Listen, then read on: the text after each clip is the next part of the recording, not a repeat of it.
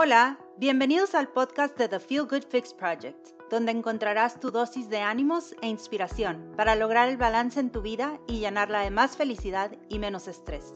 Yo soy tu host, Daniela, una persona que como tú está en constante búsqueda de conocimientos que nos permitan fluir y disfrutar. Para empaparte más de todo lo que encuentras aquí, te invito a acompañarme en mi blog y redes. Búscame en thefeelgoodfix.com. Hola, en el episodio de hoy tenemos a Bere Márquez de invitada. Bere es experta en la herramienta del Enneagrama. El Enneagrama es una herramienta que nos permite conocernos más profundamente y en este episodio vamos a platicar cómo se relacionan los eneatipos con los hobbies y muy importante al final también tocamos el tema de cómo cada eneatipo puede estar enfrentando un poquito de miedo con este regreso a la normalidad. Espero disfruten mucho este episodio y quédense conmigo hasta el final que les tengo una sorpresita. Hola, Veré, bienvenida al podcast. ¿Cómo estás? Hola, Dani, súper bien, muy contenta de estar aquí contigo y de poder platicar de estos temas que me encantan. Yo estoy encantada de tenerte porque sé que te apasiona el, tema del enneagrama y me encantará conocerlo a través de ti. Sabes que yo eh, creo que el año pasado, más o menos, me empecé a meter mucho en el mundo de los blogs, este, pero en comunidades gringas. Y me empezó a llamar mucho la atención que todas se presentaban, o bueno, la gran mayoría se presentaba y decía, hola, yo soy Daniela y soy enneagrama tipo 4, y soy enneagrama tipo 7, y soy enneagrama tipo 3. Y yo, ¿qué onda? Que todo mundo en este, eh, que anda en estas ondas se identifica con su enneagrama, que es una herramienta que yo había escuchado, pero pues no, no, no la conozco en profundidad. Entonces desde ahí empezó a nacer mi curiosidad por la herramienta, empecé a investigar a ver si habían cursos y cosas, y no he hecho nada de eso, pero me encanta que me topé contigo en el camino, Bere, y que Bere tiene un podcast que se llama Entre Voces y habla del enneagrama y otros temas. Y bueno, síganla en Instagram, es arroba Bere entre voces. Entonces, Bere, si nos quieres platicar un poquito de la herramienta de qué es un enneagrama, qué es el enneagrama, así como una introducción para los que no sabemos nada. Claro que sí, Dani, con muchísimo gusto. Y también te quiero comentar que tengo un segundo podcast que se llama Comprendiendo el Enneagrama, que es con una co-host de España que se llama Ana Ceres y también ahí pueden encontrar mucha información. Y te, bueno, le quiero comentar a tu audiencia de qué se trata esto del enneagrama. Es una palabra que cuando la escuchas por primera vez no sabes a qué se están refiriendo. O sea, te suena algo extraño. La primera vez que yo lo escuché es como si fuera algo de engranes o de mecánica o qué es esto, ¿no? Bueno, el enneagrama es una herramienta que nos ayuda a conocer nuestro tipo de personalidad con todas sus características y también con sus luces y con sus sombras. El enneagrama es una herramienta milenaria, o sea, es una herramienta súper completa que de verdad cuando empiezas a conocerla, te apasionas porque es, es como si alguien abriera una ventana a tu vida y que te describiera con todo, con todo lo que a veces ni siquiera le cuentas a la gente, con todas esas características y cuando empiezas a leer todo acerca de una de, las personalidades que encaja contigo, dices, esto soy yo. Entonces, el enneagrama tiene nueve tipos diferentes de personalidad. Cada una te la describe, como les digo, perfectamente.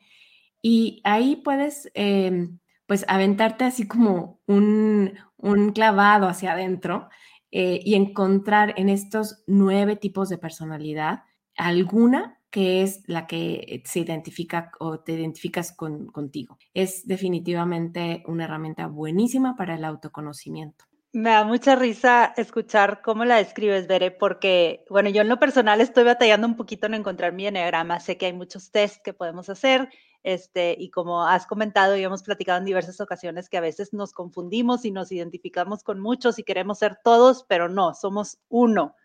Y me dio risa porque eh, escuchándote platicar de estos temas e investigando, a mi esposo lo identifiqué inmediatamente y le digo, es que tú eres siete, porque mira, el siete es tal, tal, tal. Decía, no, ya, párale. O sea, me estás describiendo a la perfección. Entonces, me encanta lo que compartes porque sí, en efecto, se me hace una herramienta padrísima que, que te ayuda a conocerte mejor y que entonces puedes entender por qué a lo mejor sientes ciertas cosas o, te sientes de alguna manera y es simplemente algo que puede complementar nuestro como camino a este autoaprendizaje y a conocernos un poquito más, ¿no? Totalmente, de verdad.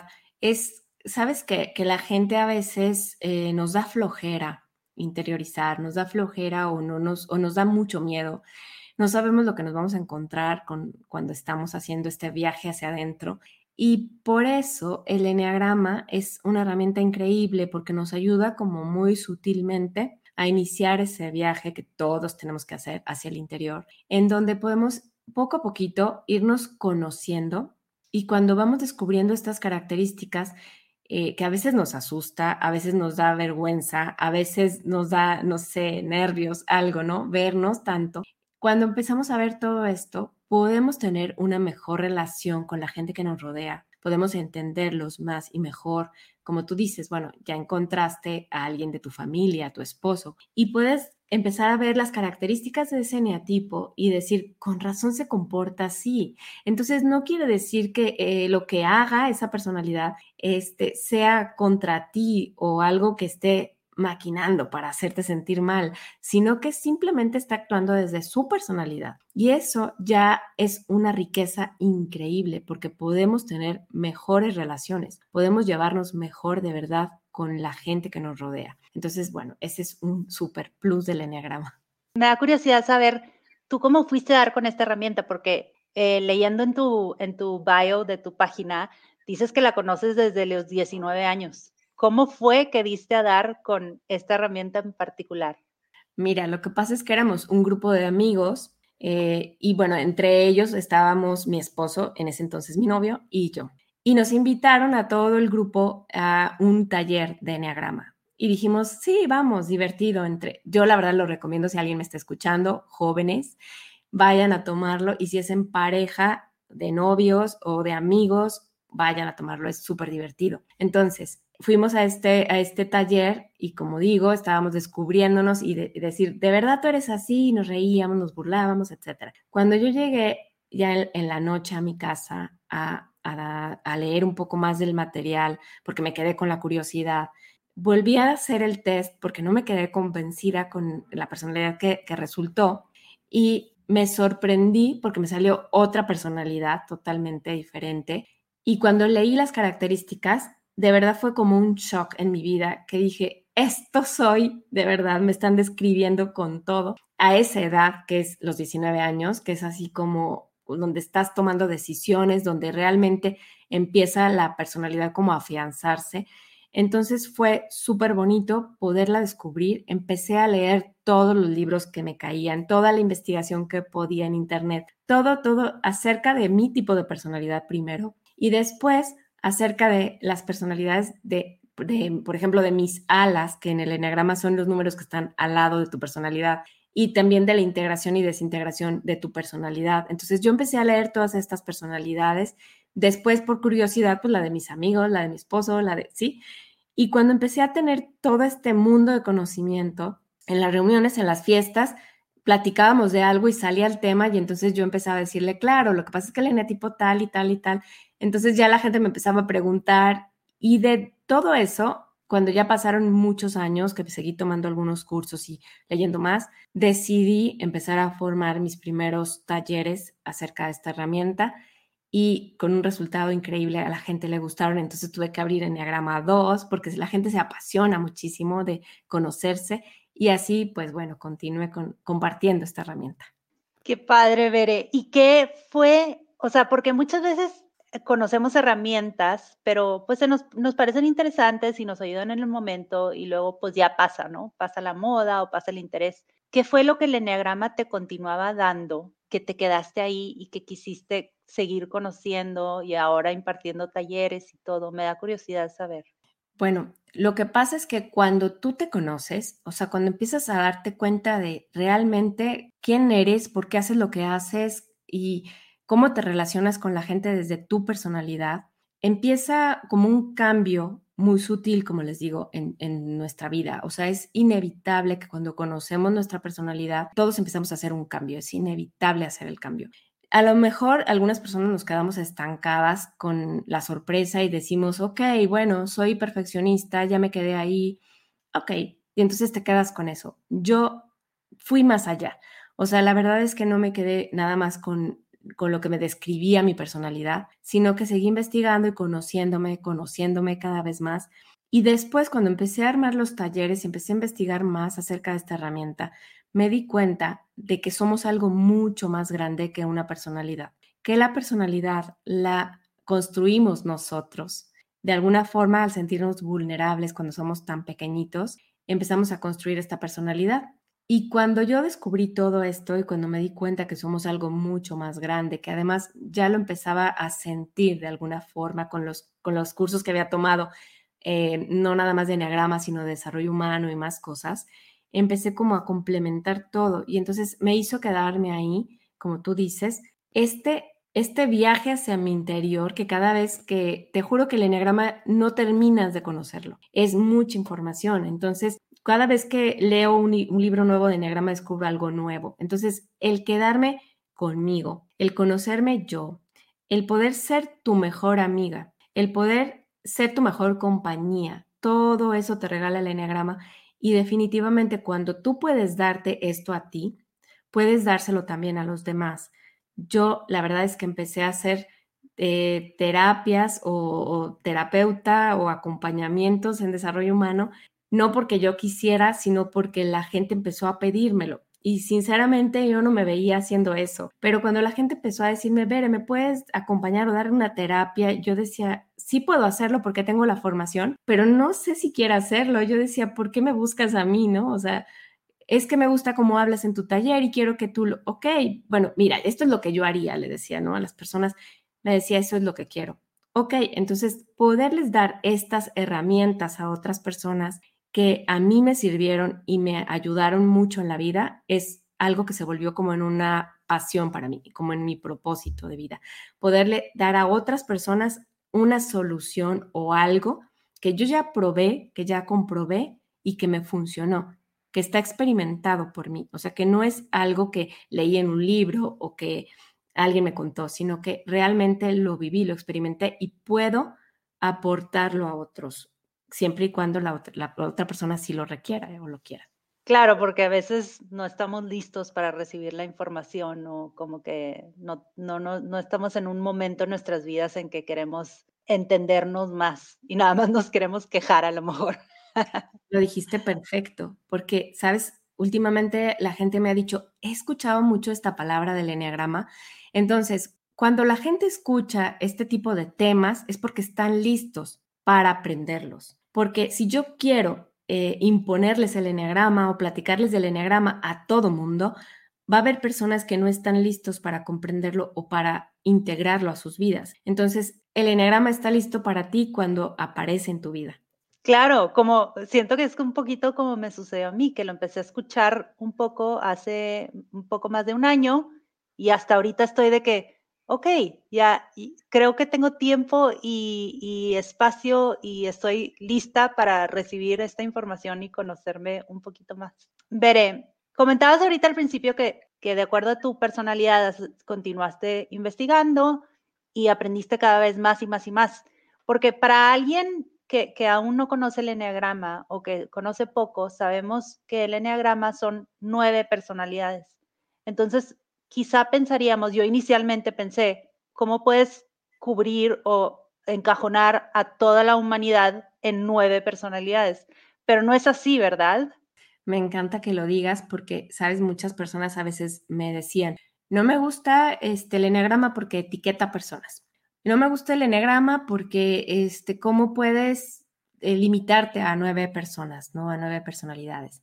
Lo que pasa es que es una herramienta y es un sistema, o sea, es algo que sí tenemos nueve personalidades o nueve tipos de personas, pero cada una de estas nueve personalidades además tiene otras dos. Digamos, por ejemplo, el eneatipo 1 tiene también otros dos este, personalidades 1, o sea, son tres tipos de uno. Y así nos vamos con todas, con las nueve. ¿A qué me refiero? Que, por ejemplo, están estas tres personalidades son el mm, conservación, social y de transmisión o sexual. Entonces, tenemos a un 1 conservación, a un 1 social y a un 1 transmisión o sexual. Entonces, tenemos tres tipos de 1. Por eso son, al final son como 27, ¿no? Exacto. Exacto. Ahora, de esos tipos de personalidades, todas estamos en diferentes niveles, niveles de conciencia o niveles de, integración. Entonces, eso te convierte en mil tipos de uno, o sea, no nada más un tipo de uno. Entonces, desde ahí podemos darnos cuenta que aunque todos, por ejemplo, tengamos 50 unos en un salón, todos van a ser diferentes porque no están viviendo el mismo momento de vida, porque no están en su misma ala, no están en su misma integración, no, a lo mejor no son todos conservación, etcétera, etcétera. Eso te hace mucha diversidad en cuanto a, a las personalidades. Se les pone un número para diferenciarlos, nada más. Claro, Veré, ahorita que te escucho me está cayendo el 20, que cuando estaba investigando sobre el tema, haz de cuenta, venía el número de personalidad, venían las dos alas y aparte venía como una escala, yo creo que es lo que comentas de integración, de que como que, y yo se lo explicaba a mi esposo, de que sí, entonces hay siete que, que están muy bien o hay siete que, que todavía no están tan bien, haz de cuenta, hay como, como una escala que van avanzando, yo, yo, yo me lo imaginé como en su proceso de autoconocimiento. Exactamente, se llama continuum de rasgos, exactamente son esos niveles a los que te refieres. Y hay libros en donde es interesantísimo porque tú puedes juntar, te digo, a 20 eneatipo 7, por ejemplo, y tú lees este, el nivel, por ejemplo, los libros te dividen en tres niveles bajos, tres niveles centrales y tres niveles altos. Pero dentro de esos niveles todavía puede haber otros tres, otros diez, otros, sí. O sea, se, se dividen en milimétricas partes, o sea, es muchísimas. Pero en los libros te van a poner esas tres. Ahora, ¿qué pasa? Que tú, por ejemplo, identificas a una persona dices, mm, como que no anda en buenos niveles, te vas a los libros, investigas, por ejemplo, los tres niveles bajos y en alguno de los tres te lo vas a encontrar. Estamos hablando, por ejemplo, de personalidades muy desintegradas, no nada más ellos, sino socialmente, emocionalmente, en todos aspectos, o sea, se nota la desintegración de alguna manera. Y cada personalidad se nota su desintegración distinto, supongo. Exactamente. Además, eh, puede haber, por ejemplo, rasgos ya de conductas psiquiátricas, o sea, de enfermedades y trastornos psiquiátricos. Y ahí también puedes empezar a diagnosticar o a eh, identificar este, algunas personalidades. No para etiquetar a nadie, no para, sino para simplemente, pues ya sea buscar esa ayuda o ayudar o apoyar a amigos y familiares que puedan estar pasando por esos momentos también. Eso es importante. Qué interesante, Veré. Oye, bueno, y vamos a, mencionar aquí cuáles son las nueve personalidades para, para ver si yo les recomendaría a todos los que nos están escuchando que hagan el test, que lo pueden encontrar en el perfil de Bere de Instagram, arroba Bere entre voces, y tienes dos, ¿verdad, Bere? Uno corto y uno largo. Y recomiendas hacer los dos. Sí, bueno, este test no es mío. Este test lo van a encontrar en la página este, Rizzo y Hudson, y, pero es muy bueno. Y en, eh, pueden encontrar dos, que son, por ejemplo, el test eh, largo, que son como creo que 180 preguntas dirigidas hacia ti. Entonces es muy interesante. Aunque no se queden con el resultado, en un porcentaje muy alto siempre sale erróneo. O sea, entonces no se queden con eso que salga y después hagan el corto para comprobar que realmente esa personalidad este, es la de ustedes, ¿no? Lo demás es, yo les digo, conozcan las personalidades, identifíquense ustedes con las personalidades, no dejen todo a un test porque a veces lo contestamos mal.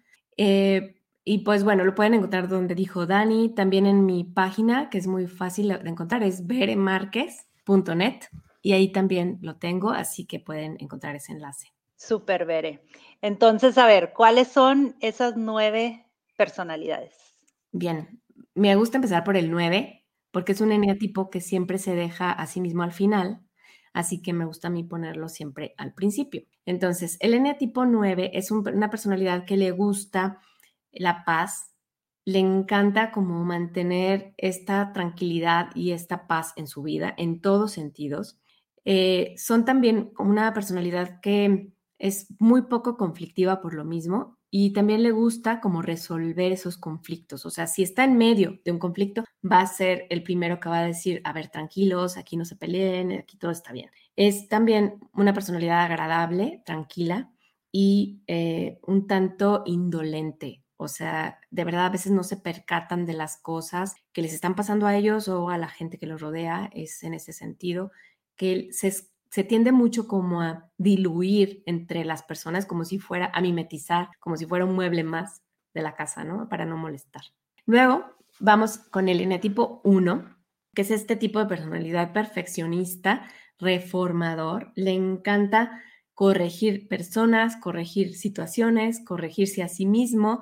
No puede ver un error y dejarlo pasar, lo que para ellos es un error. Hay que verlo desde ese punto, ¿no? Es un tipo muy ordenado, también muy de principios, muy controlado eh, emocionalmente, por ejemplo, y eh, pues limpio, muy, muy ordenado y muy limpio, ¿no? Higiénico. Vamos con el 2, que son los tipos ayudadores.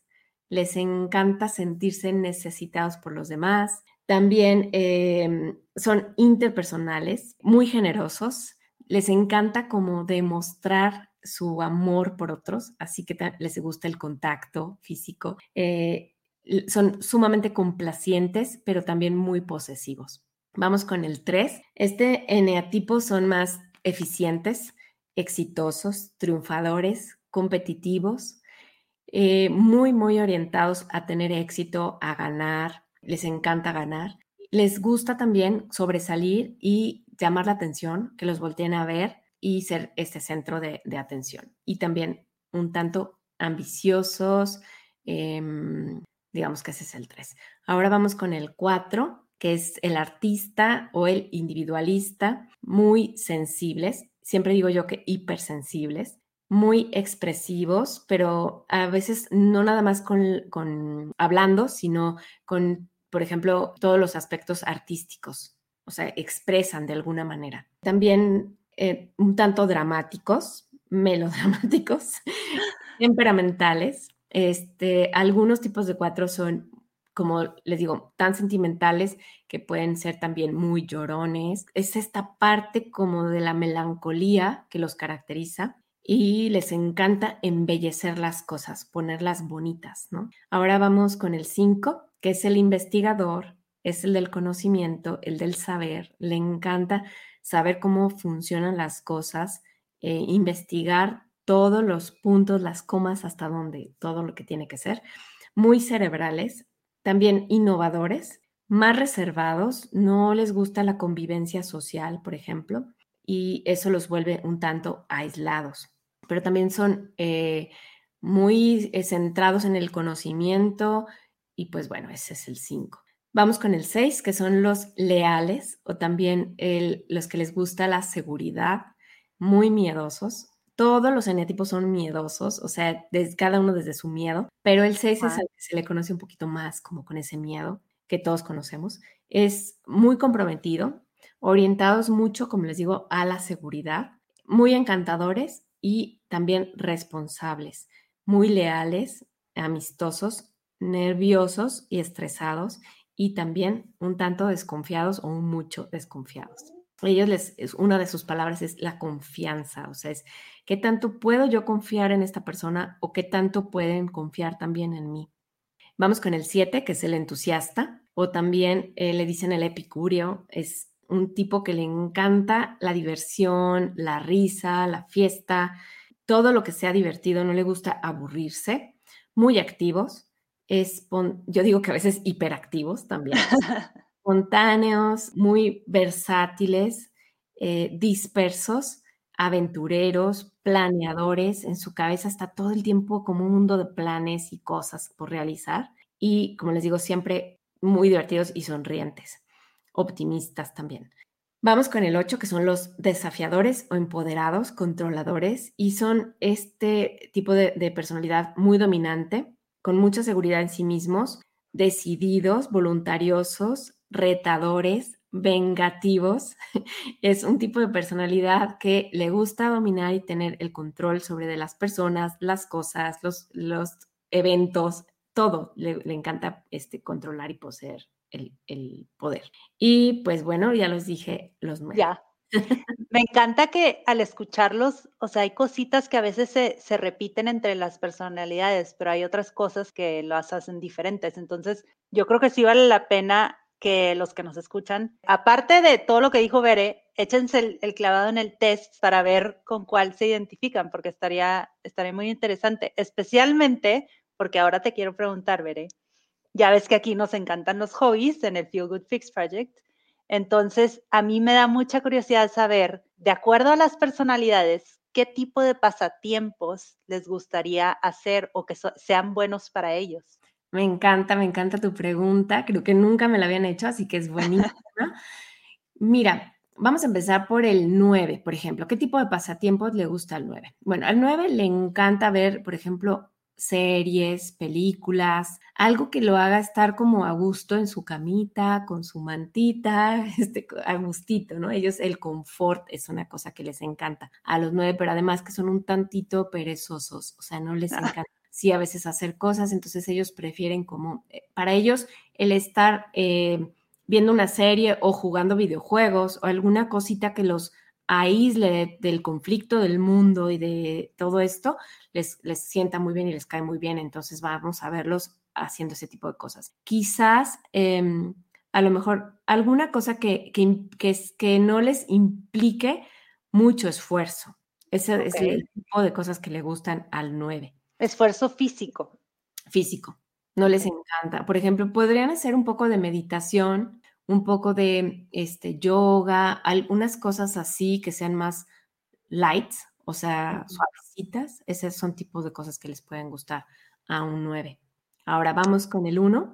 Al 1 le gustan más cosas precisas. Por ejemplo, armar un rompecabezas. O sea, les encanta porque, acuérdate, el 1 va a buscar los errores las piezas que estén en orden.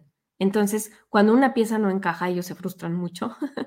Pero, y si el rompecabezas le falta una pieza, lo desechan porque no sirve, porque tiene un error. O sea, no es algo que le encantó, pero están tratando de terminarlo. Para él, para el uno es importante el terminarlo y verlo completo. Por eso ese tipo de cosas le pueden llamar la atención.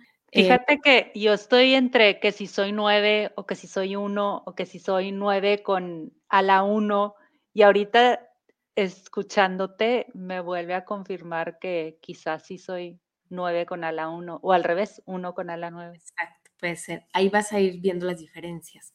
Hay muchas otras eh, herramientitas dentro del enneagrama que te ayudan a definir cuando tienes dudas en tu personalidad.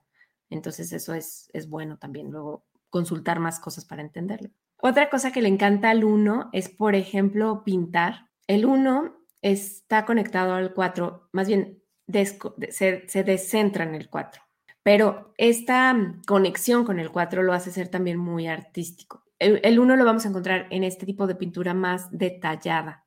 En todo lo que son, por ejemplo, eh, los pintores realistas, muchos son unos, porque es una perfección tremenda, ¿no? del detalle todo eso. Cosas como, por ejemplo, eh, por ejemplo, bordar, pero que sea muy minucioso, detallado. Esos también son hobbies mucho de uno. Todo, todo lo que sea detalles y sobre todo detalles que, impliquen como esta concentración y de hacerlo muy bien hecho. Esos son como los hobbies que va a tener un uno. ¿Ok? El dos. El dos tiene unos hobbies que, que tengan que ver con la sociabilización. Por ejemplo, tejer. Porque si me junto con mi grupo de amigas que vamos a tejer, ¿sí? Claro. Y me tomo el cafecito y llevo yo el pastel y entonces tipo de cositas, ¿no?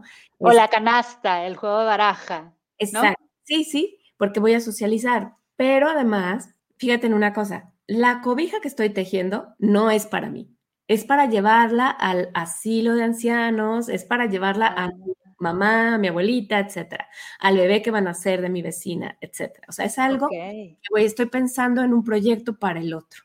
Por eso tienden mucho a hacer costura o hacer este tipo de, por ejemplo, labores eh, manuales que sea como un tejido, a lo mejor repostería, hacen muchísimos dos, les encanta la repostería porque es una manera de encantar al otro. O sea, es una manera claro de llevarle algo al otro, ¿sí? De detallar. Entonces, ese tipo de cosas también les gusta. Entre más cosas, pero yo les estoy diciendo algunas para no alargarnos.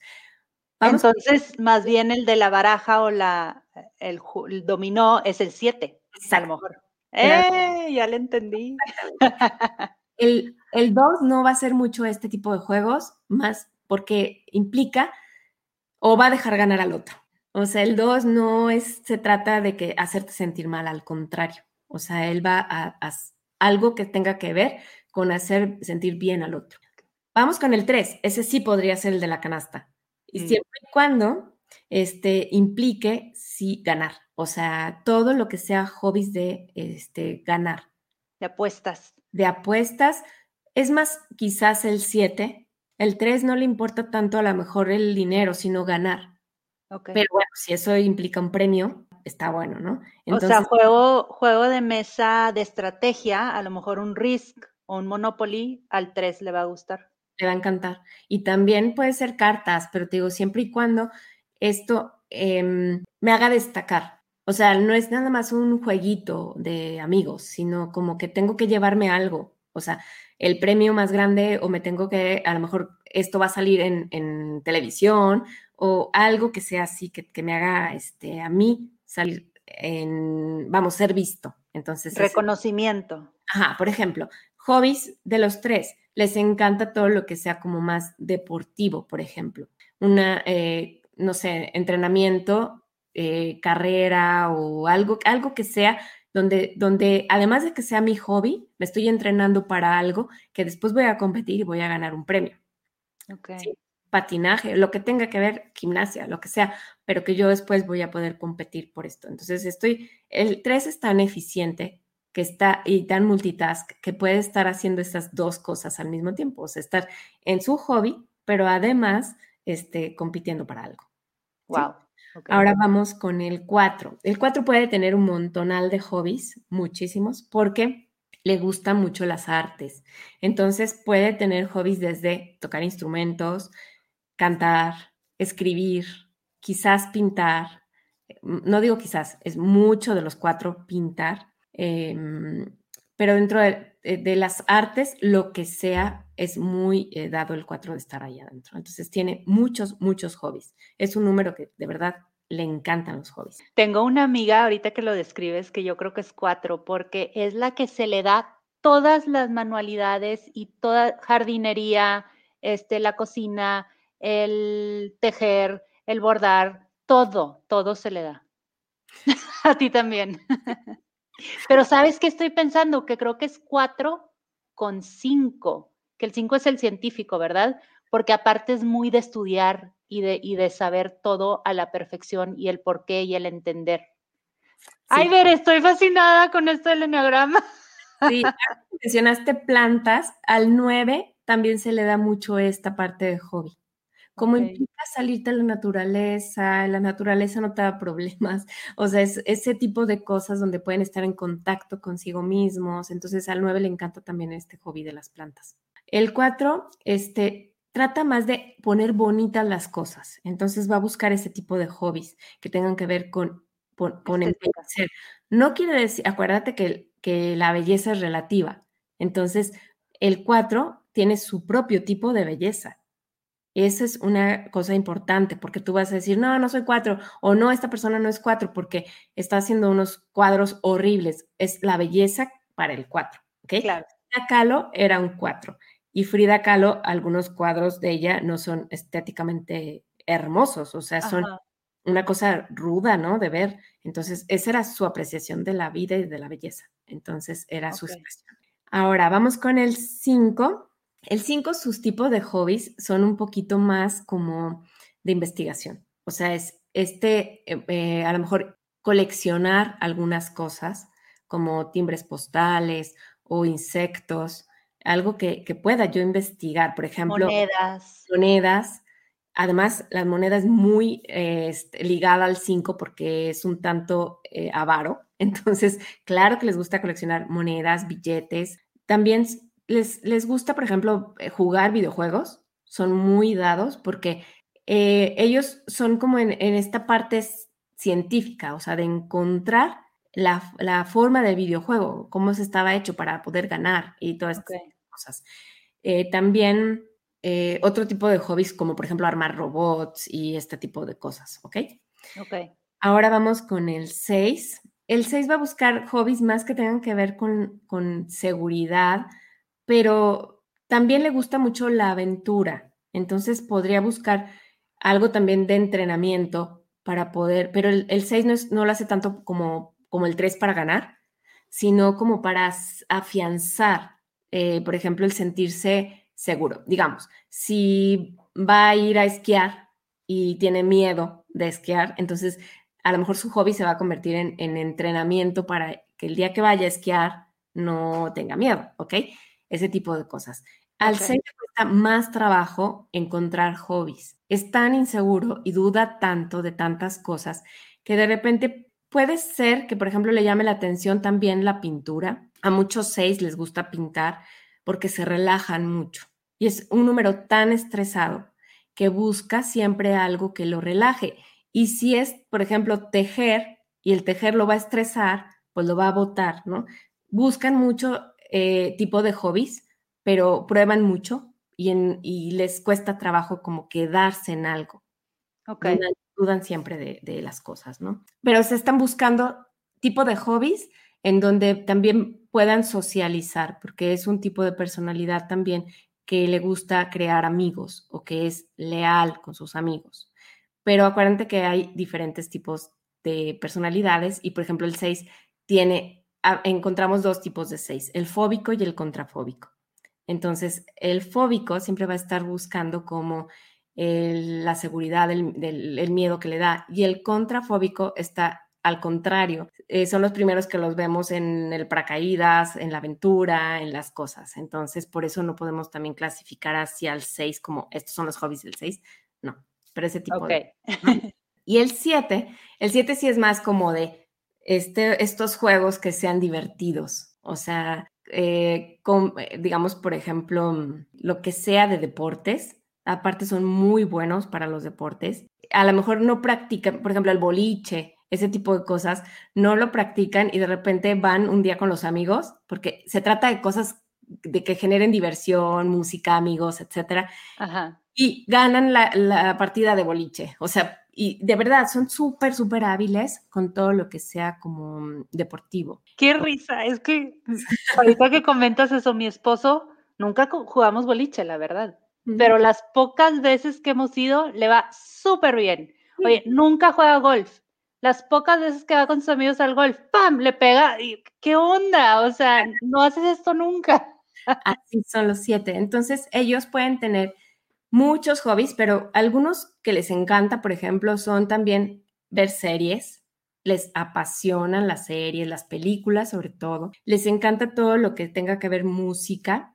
A lo mejor no tocan ellos los instrumentos, pero sí les gusta algo que sea divertido, que los haga moverse o que sea, que no sea estar aburridos todo el tiempo. O sea, para ellos, por ejemplo, el tejer o el estar jugando algún juego este, monótono, no, no es de ellos, ¿no? Ese tipo de, van a buscar otro tipo de cosas que tengan que ver con aventura y con diversión. Y vamos con el 8, que sus tipos de hobbies sí son más de, control. Entonces, podría ser este tipo de juegos en donde mm, por ellos eh, no es que ganen, sino que llevan el control de la situación. A lo mejor también podría ser juegos de mesa algún ajedrez o alguna cosa así, pero también el ajedrez es mucho del 5, aquello de las jugadas mentales y todo esto. Este, el 8 podría ser un poquito más de cosas que impliquen a otras personas, pero que se note que ellos liderearon. Ok. Entonces, ese sería un poquito más los hobbies. No les encanta eh, cosas que sean como muy mm, tediosas en el sentido como de que estén ellos solos jugándolo o haciéndolo. O sea, quizás puedan pintar, por ejemplo, Picasso era un 8, pero es un tipo de pintura que tenga que ver como yo estoy controlando el pincel, yo estoy controlando este lienzo, yo estoy controlando a las pinturas, a los colores. O sea, desde ese sentido lo haría. Hay otras, por ejemplo, el 7 también es mucho de, de, creación artística, también le encanta pintar. Por ejemplo, Dalí era un 7. Entonces, vamos viendo los diferentes tipos de pintura de cada uno. Dalí era mucho más eh, surrealista, estos, estas cosas extrañas que solamente las tiene en la cabeza un 7, ¿no? Walt Disney también. Entonces, bueno, más o menos esas son las cosas. Qué interesante, Bere. Me encanta escuchar esto porque sí son pasatiempos totalmente diferentes y los buscan por diferentes razones también. Exactamente, porque lo están buscando desde, desde lo que los mueve a cada uno de los eneatipos. Qué padre, Bere. Oye, y a ver, otra pregunta más y vamos a hacerlo, vamos a tratar de hacerlo así como, como rápido. Yo, porque es algo que, que me interesa a mí en lo personal. Ahorita con todo este cambio de que todo el mundo está regresando a la normalidad, eh, pues sentimos, yo en lo personal siento un poco de miedo, la incertidumbre, cómo van a ser las cosas. Entonces yo estoy suponiendo que todas las personalidades van a experimentar este tipo de, de mieditos diferentes. Y a mí me encantaría que nos compartieras como para sentirnos que, pues no estamos solos y que es normal a lo mejor lo que estamos sintiendo y, y, que no va a pasar nada. O sea, es, es un proceso que va a pasar y, y, ya, pero creo que nos puede traer un poquito de paz entender un poquito más lo que vamos a sentir o lo que estamos sintiendo y sentirnos identificados. Sí, me encanta, te digo que me encantan tus preguntas. Bueno, vamos con el 9. Todas las personalidades tienen miedo, así que vamos a basarnos en ese miedo que está teniendo la personalidad y que por eso creamos la personalidad desde nuestra vulnerabilidad. Y si te das cuenta, ahorita con lo que estamos pasando, con esto, eh, esta etapa de, que estamos viviendo como humanidad de, del confinamiento, de la pandemia, bueno, si desde ahí partimos, todos nos hemos sentido vulnerables de alguna forma. Entonces, vamos a partir del 9, o sea, ¿cómo sería esta nueva realidad para el 9? Suponiendo que ya esto, esto de la pandemia está terminando. Entonces, el 9 va a tener miedo de que afuera haya conflictos, o sea, de que cuando salga la gente empiece a no ser tan cordial como antes, o sea, que haya más conflictos a lo mejor de lo que ya había, que todo esto se vuelva caótico eso tiene mucho miedo un 9. Ok. Vamos con el 8, perdón, con el 1. Nos vamos a, eh, rápido un poquito para que esto no se vaya. Sí. Vamos con el 1. El 1 va a tener miedo de que la gente vuelva a la normalidad, que ahorita ya todos creamos un hábito de limpieza, de desinfección de las cosas, de lavarnos las manos, usar mascarilla, etcétera. Y el 1 va a tener miedo que a la gente se le olvide esto que volvamos otra vez a eh, ser personas descuidadas, que volvamos a traer un virus a la humanidad y que por culpa de nuestra este, mala higiene, de, no hacer bien las cosas, sobre todo, ¿no? Eso es de lo que tiene miedo un uno. Vamos con el dos. El dos tiene miedo de que la, gente se haya vuelto tan autosuficiente que ahora no vaya a tener eh, personas a quien poderle ayudar. O sea, si ya todos se volvieron de alguna manera tan aislados, entonces ahora, ¿a quién le voy a poder yo prestar mis servicios? Eh, ¿Quién me va a necesitar? ¿no? Entonces, es un poco el miedo del 2. El 3 tiene miedo de que, eh, que esta normalidad ya no, que no, eh, no encuentre un lugar en donde destacar, que la gente de alguna forma se volvió tan, como lo dije hace ratito, tan autosuficiente y tan ya no necesita eh, destacar, se está volviendo tan humana, nos estamos volviendo uno este, con el otro, entonces ya tiene como miedo de, perderse entre tanta gente y ser tan común y no destacar. El cuatro, tiene miedo de que ya eh, al momento de salir no encontrar su lugar de no conectar con otras personas, no sentirse parte de un grupo o de alguien o de algo. Quizá ahorita, al sentirse un tanto aislado, al cuatro a veces lo hizo sentirse en unos casos bien y en otros casos muy deprimido. Entonces el salir y encontrarse con esta nueva realidad es un poco, este, va a volver como a esa melancolía de lo que había y de lo que estaba pasando el año pasado y etcétera pero sobre todo como al no sentir que puede este, encajar nuevamente en el grupo, en, en el grupo de sus amigos o de la familia, etc. Luego vamos con el 5, quizá tenga como este, este miedo de volver otra vez a los tumultos, a socializar otra vez con tanta gente, si así estábamos bien, ¿no? claro. Va a decir, bueno, ¿para qué volver otra vez si a través de una pantalla puedo resolver todo? No tengo que ir al mercado a comprar nada, o sea, eh, muevo dos teclas y me lo traen a mi casa, ¿no? Ese tipo de cosas, entonces el miedo le va, le va a dar como del tener que ir otra vez a lugares en donde tengo que encontrarme con mucha gente. El 6 va a tener este miedo que ya ha tenido siempre y que lo tuvo antes de, entonces va a seguir con miedo de alguna forma, pero quizás su miedo va a ser más enfocado como a que vuelva un nuevo virus, a que otra vez las cosas este, vuelvan a encerrarnos, el que vuelva otra vez al trabajo y me corran, el que, no sé, son tantos, tantos miedos que puede tener en su cabeza. Y vamos con el 7, que bueno, va a tener miedo a que le cierren las aerolíneas, a que los vuelos de aviones ya no vuelvan a ser como antes, a que no existan aviones, a que no haya este, agencias de viaje, a que este, ya no, a no poder tener este, estos eventos masivos de fiestas, eh, conciertos, conciertos, etcétera. O sea, todo eso le va a dar mucho miedo y, no le va a gustar.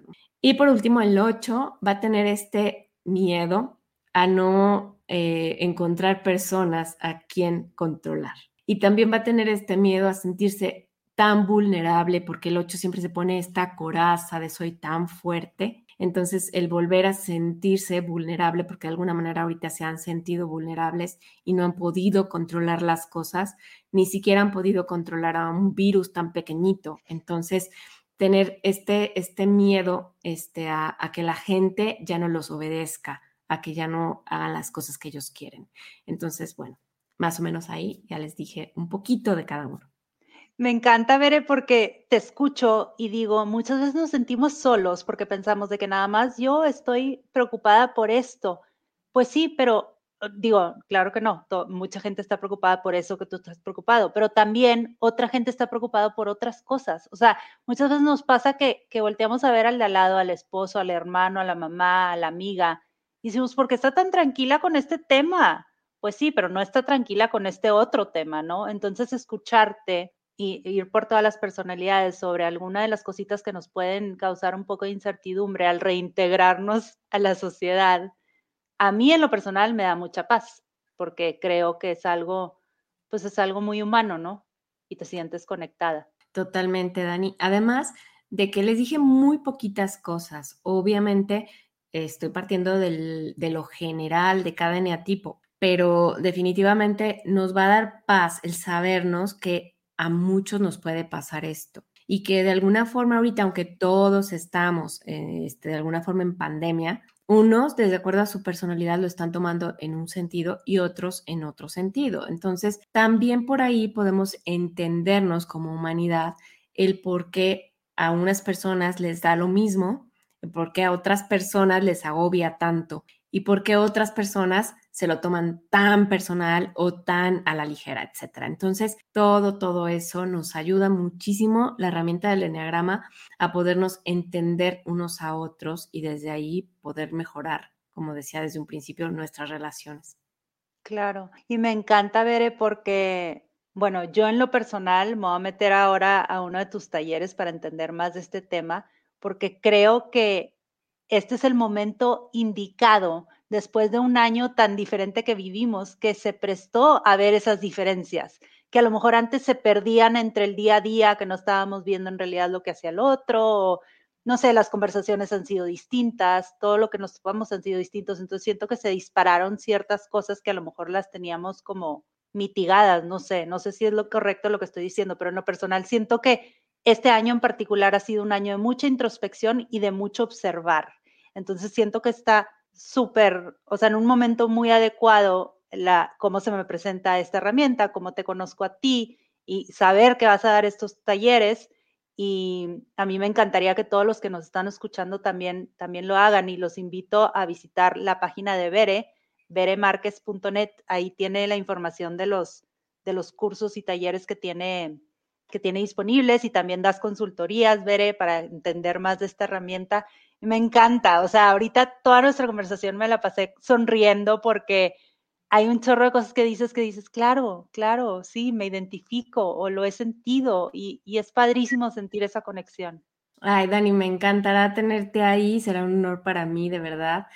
Mira, realmente yo me divierto cuando doy estos talleres. Para mí es un hobby, o sea, me encanta dar talleres de enneagrama porque me ha gustado muchísimo em, poder compartir esta herramienta y que la gente se beneficie de esto. La verdad es que eh, abrí las consultorías porque después de los talleres algunas personas se quedaban con dudas. Es normal, es normal porque las, cuando no te has eh, conocido, no, has metido, no te has metido a tu interior a conocerte, surgen muchas dudas cuando tomas el taller o cuando lees un libro, cuando algo, algo tienes de contacto con el enneagrama y empieza la gente a decir, seré un 3, seré un 2, seré un 4 y se vuelven, bueno, locos. Entonces, estas consultorías son precisamente para ya, eh, con algunas técnicas que tengo yo, poder discernir y decir definitivamente soy esta personalidad. Entonces, son para eso. Algunas personas las necesitan, algunas no. Directamente con el test, con el taller, se identifican, pero algunas otras personas no. Y también algunas les apasiona la herramienta o me han comentado, por ejemplo, que la quieren para sus em, empresas. O sea, por ejemplo, ellos pueden ser em, coach o terapeutas o trabajan con personas y entonces la quieren como una herramienta más en sus trabajos, ¿no? En sus áreas eh, de, vamos, laborales o en, sus eh, mentorías, etcétera. Es que sí, ya que la, em, digo, tú que la entiendes muchísimo y yo apenas aquí aprendiendo un poco de lo que te he escuchado, digo, claro, si, si yo supiera todo lo que ofrece el Enneagrama y entenderlo, pues te ayuda con tus relaciones, con tus amistades, con con tus empleados, con tus jefes y más que nada como para no tomarlo personal y entender desde dónde viene esa persona. Totalmente. Sabes, eh, yo misma, o sea, cuando tengo alguna persona en terapia o en acompañamiento, la utilizo como una más de mis herramientas para poderle aportar eh, bienestar a la otra persona cuando llegan conmigo, por ejemplo, en una crisis de ansiedad o cuando tienen eh, un, conflicto, ¿no? Este, en sus relaciones o también cuando tienen esta, esta parte como de, de depresión, de, bueno, tantos aspectos más que puedo mencionarles. Yo recurro a la herramienta del enneagrama a veces nada más para mí misma, para eh, no para etiquetar a la persona, sino para ubicar más o menos en dónde está su personalidad y también a veces cuando la persona ya viene conmigo, ya conoce la herramienta, podemos irnos desde ahí mucho más rápido, poderle orientar o apoyar en esta situación emocional, por ejemplo. Qué interesante, Bere, me encanta, me encanta todo lo que nos compartes y el tiempo que, que nos dedicaste ahorita y escucharte de los hobbies, que, que ya sabes, a mí me encanta. Pero de veras, todos los que nos están escuchando, métanse al Instagram de Bere, Bere Entre Voces, métanse a su página beremarquez.net, escuchen su podcast y escuchen el otro que está haciendo de Comprendiendo el Enneagrama, que también lo he escuchado. Se me olvidó mencionarlo al principio, pero sí lo escuché. Está muy padre y para que ustedes también como que aprendan, para que todos aprendamos más de esta herramienta, porque creo que nos puede beneficiar en muchos aspectos. Claro que sí, Dani. Pues muchas gracias a ti por invitarme. Todavía no acabamos, Dere, todavía no acabamos. Faltan cinco preguntas que le hago a todos mis invitados. Son preguntas súper concisas. Lo primero que se te venga a la mente, este, para dejarnos así, para cerrar ya este tema. Número uno, ya sabes que a mí me encantan las agendas y yo sé que a ti también, este, pero mi pregunta es, ¿qué te gusta usar, digital o análogo? Ya me sé la respuesta, pero para los que nos están escuchando. Sí, totalmente análogo. Bueno, aquí la tengo, ¿no? Conmigo. A mí me encanta el papel, soy diseñadora gráfica, así que me fascina, me fascina el contacto con el papel, me encanta ponerle cositas, detallitos, dibujitos, así que sí, totalmente la quiero aquí en las manos. Claro, por, por ser cuatro, ver es cuatro, para todos los que nos están escuchando, entonces le gusta también embellecer su agenda. con calcamonías y cosas. Eh, ¿Qué no puede faltar en tu día, Bere? Una taza de té. Sí, soy súper, me encanta el té, yo no sé por qué, pero bueno, no puede faltar una taza de té. Podría faltar el café, la verdad también me encanta, pero el té no puede faltar y no puede faltar prender una vela. O sea, de verdad es algo para mí también. No puede faltar el agradecer a Dios. Ese es lo primero, lo primero que hago en la mañana. Yo creo que esas tres cosas no pueden faltar en mi vida. Muy bien. ¿Qué libro ha sido un parteaguas en tu vida? Bueno, son muchos, pero te puedo ahorita, se me viene a la mente, creo que El Elemento de Sir Ken Robinson. Es un libro que me encantó. Creo que Los Cuatro Acuerdos también me, me gusta mucho, de Miguel Ruiz. Y te podría decir, ¿cuál otro más? Pues son muchos, pero creo que esos dos. Con esos dos, muy bien. Y última pregunta, no sé por qué siempre digo cinco preguntas y son cuatro. Última pregunta, ¿qué estás disfrutando en estos días? La verdad es que los he disfrutado muchísimo. creo que he disfrutado a mi familia, en primer lugar, y mucho, porque tuve la suerte de que uno de mis hijos que estaba estudiando fuera estuviera con nosotros desde que inició todo esto del confinamiento. Entonces eso para mí fue así como, ah, qué bueno. Y mi otra hija también, además que mi marido también se trajo este, oficina a casa, así que los cuatro conviviendo para mí fue un regalazo. Yo sé que para muchas otras familias no lo fue, pero para mí fue algo increíble. Al principio tampoco, o sea, al principio fue acomodarnos, pero después se volvió en algo muy bonito. Además de mis proyectos, pude retomarlos, entonces este, creo que ese también fue otra bendición y otro regalo. Y pues eso es lo que creo que ahora este, estoy disfrutando.